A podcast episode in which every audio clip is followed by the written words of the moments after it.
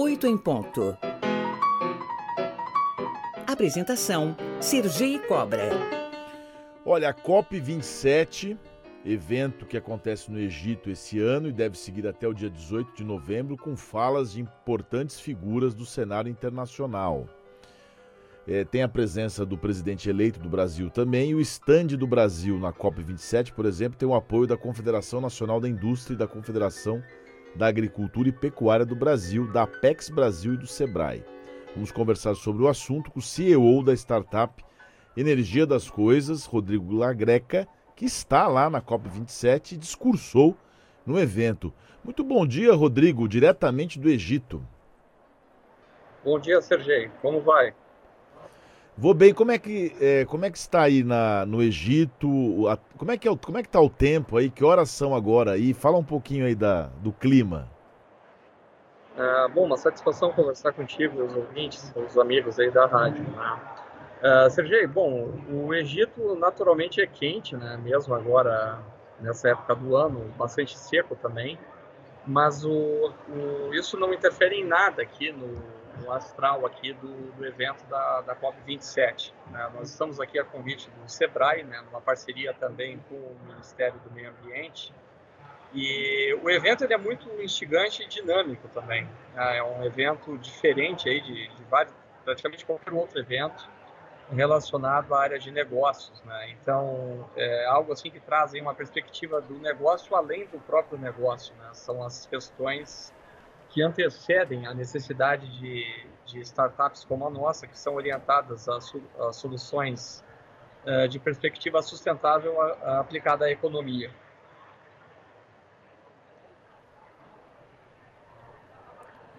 O Rodrigo, você me ouve? Sim, eu te ouço bem. Ah, tá. Não, parece que houve um corte. Você, é, eu falei que você discursou no evento. Fala um pouco sobre esse teu discurso, deve ter sido uma coisa muito interessante. Qual que é a relevância da participação do Brasil na conferência desse ano? É, a participação do Brasil, Sergei, ela é, ela é intrínseca, né? A importância da participação do Brasil aqui. Uh, a nossa presença aqui como startup, nós estamos compondo uma missão de 20 empresas que, estão, que foram convidadas a, a vir para a COP. E o que nós estamos apresentando aqui é exatamente a, a, o potencial de impacto uh, positivo dentro dos processos de redução de consumo de energia, redução de emissões de carbono relacionados à economia. Uh, a minha fala foi nesse sentido. Tá?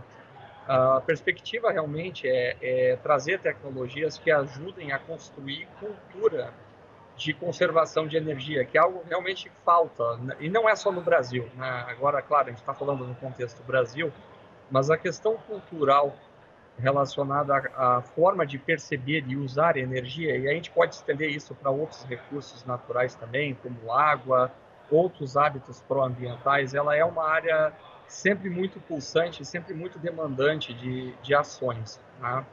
E foi nesse contexto que a minha, minha, a minha apresentação, a minha fala se deu. Uh, existe sim uma motivação muito grande por parte dos parceiros que nos trouxeram para cá e também por parte da própria COP, que existe com a perspectiva de unir forças e, e aproximar boas práticas entre diferentes atores aí que operam isso. Né? E aí vai além de governos, vai além de grandes corporações, organizações da sociedade civil e agora também as startups. E como é que é essa cultura que você mencionou, essa cultura ultrapassada do uso de energia? Conta um pouco para nós, isso é, uma, é um sintoma do Estado, é do cidadão? Fala um pouco dessa cultura enviesada aí que você citou. É, é, é, Sergei, é um pouco das duas, de todas essas coisas. Né? Quando eu falo da cultura de conservação de energia, ela decorre de dois problemas aí que, no meu entendimento, são cruciais. Né? Um é o fato da energia ser invisível. Né? Diferente da água, quando a gente vê uma goteira pingando, uma torneira pingando, né? uma, uma, um jato d'água escorrendo, a energia a gente não vê isso. Né? Então, isso por si só é um elemento difícil de tangibilizar a percepção do desperdício na energia. Uh, some a isso o fato que a energia, até há poucas décadas atrás, era visto também como uma obrigação uh, do poder público de fornecer para a sociedade. Né? Embora sim exista o direito ao, ao, público ao acesso à energia, Isso é um, é um recurso, é um ativo que, em alguma medida, ele precisa também ser remunerado para estar disponível com qualidade a todos os cidadãos. Né? E essa, essa, esse dilema, né, vamos chamar de um dilema, é algo que precisa também ser melhor sedimentado para que a, a, as pessoas percebam que a energia é algo que precisa ser conservado. Né? É uma fração gigantesca de energia, algo entre 30% e 35%, é desperdiçado. Né?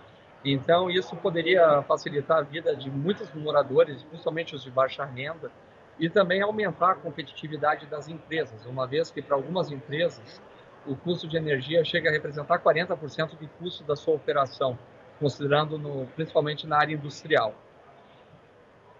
Como é que você que, que você que negocia e que participa das, das tratativas, como CEO da startup Energia das Coisas, como é que as startups do mundo todo podem se aliar à causa ambiental que está sendo pautada pela COP27?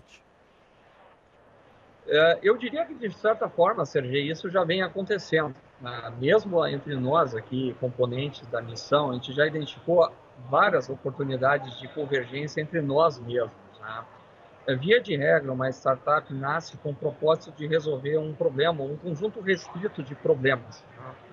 E quando isso vai para o mercado, uh, começa a aparecer a necessidade de expandir uh, ferramentas e, e, possibilidades de integração entre as próprias startups para terem soluções mais competitivas. Uh, eventualmente, isso acontece também por parte de empresas grandes, de grande porte, corporações, que até adquirem algumas startups né, para resolver problemas deles, que são problemas mais complexos, mais abrangentes. Né? Então isso acaba acontecendo de uma maneira, eu diria que quase orgânica. Eu tenho uma pesquisa aqui realizada pela Associação Brasileira de Startup em 2021, que 56% claro. das startups declara, declararam não terem iniciativas reconhecidas com práticas de ECJ, EC, ESG. O que, que falta? ESG. O que, que é esse ESG e o que, que falta para que mais empresas se alinhem à causa? ESG é uma sigla em inglês que é para meio ambiente, sustentabilidade e governança. Uh, Environmental Sustainability and Governance. Né? E são, na verdade, é um, é um, conjunto de práticas, né? e na verdade políticas que uma empresa tem que, vai ter que adotar, tá? uh, se ela quiser, inclusive, se manter no mercado. Né? Isso, principalmente de dois anos para cá, essa agenda global ela foi retomada e com muita ênfase e cada vez mais uh, governos, uh, corporações e as cadeias de valor dessas corporações e dos governos vão ter que adotar práticas que reduzam emissões de carbono. E a melhor maneira de reduzir a emissão de carbono é reduzir o consumo de energia. É a maneira mais prática, mais rápida, mais fácil de conseguir isso. Né? Então a gente entende que a COP ela tem uma, uma proeminência nesse, nesse debate e, de novo, aí a convergência entre todos esses atores que eu descrevi antes, né? governos, corporações, sociedade civil e agora as startups juntas discutindo vai trazer muitos benefícios, não só para o Brasil, mas para o planeta como um todo. O nosso ouvinte Laércio fala aqui sobre a questão da mistura da economia ambiental nas avaliações de projeto e, e, que o Banco Mundial acaba não se preocupando com isso. Até que ponto a questão da, da você já mencionou, mas especifica um pouco mais essa questão econômica e o meio ambiente juntos? É, esse é o grande desafio, né? o, a, o questionamento aí do, do ouvinte Laércio, ele é assim pertinente, sabe, Sergei? O que que acontece, né? A questão do clima acaba que concorre com necessidades que acabam se tornando de mais curto prazo. Né? Por exemplo, hoje a Europa está tá muito envolvida com dificuldades, inclusive de suprimento energético proveniente da guerra da Rússia com a Ucrânia. Né? Então, isso estabelece desafios de curto prazo que concorrem naturalmente com metas de médio e longo prazo, que são as metas propostas uh, em eventos como a COP para redução de climas a partir de 2030, 2040, 2050, né? redução de emissões. Né? Então, isso estabelece, sim, dilemas. Em alguns uh, países se fala, inclusive, em, em, reativar usinas nucleares, né? que era algo visto como um, algo feito, né? ter, ter é, reduzido ou até mesmo desativado as usinas nucleares e agora se fala em reativá-las. Né? Por quê? Porque no curto e médio prazo uh, talvez seja necessário. Né? Então é, é uma, uma, discussão bastante complexa e a gente não pode esquecer também que uh, as mudanças climáticas também vão impor desafios nessas, nessas discussões. Há pouco mais de um ano a gente viveu uma seca de impactos gigantescos aqui na nossa economia e nós não estamos livres de ter outro, outro ciclo de, de estiagem, é, no, mesmo no médio prazo, tá? o que vai também jogar em xeque discussões sobre como que deve ser a nossa matriz energética. Então essas discussões são feitas aqui na COP e de uma maneira muito fragmentada também. Né? A COP, diferente de outros eventos, ela não tem uma programação central organizada, né? Até tem, mas as, as melhores discussões elas acontecem nos estandes. Então a gente mapeia uh, os estandes, as representações, as delegações que têm um interesse maior, uh, que nos despertam um interesse maior e a gente persegue as, as discussões que acontecem dentro dos próprios estandes e elas são riquíssimas. E, nessa, e para finalizar, Rodrigo, o seu sentimento nessa é uma torre de Babel, né? Porque, mas tem tradutor, todo é. mundo fala, tem os Bom. tradutores. Qual que é o sentimento que você enxerga na, na COP? É de esperança? É de um certo pessimismo? Como é que você avalia? O sentimento da, na COP, né, a gente pode dizer assim que ele está um pouco mesclado aí em relação, porque a gente acaba que como a gente está na representação brasileira, né, Uh, a gente acaba tendo, tipo, metade do tempo a gente fica envolvido com a nossa própria delegação, afinal, a gente também está acompanhando as outras discussões que são feitas. Né? Uh, agora existe sim uma expectativa aí da, da, da do, do, período pós-eleitoral, como que vai ser, como que as coisas vão se organizar. No resto do mundo, assim, é, é claro que não, não vivenciam esse momento que a gente vivencia tão proximamente sendo brasileiros, né?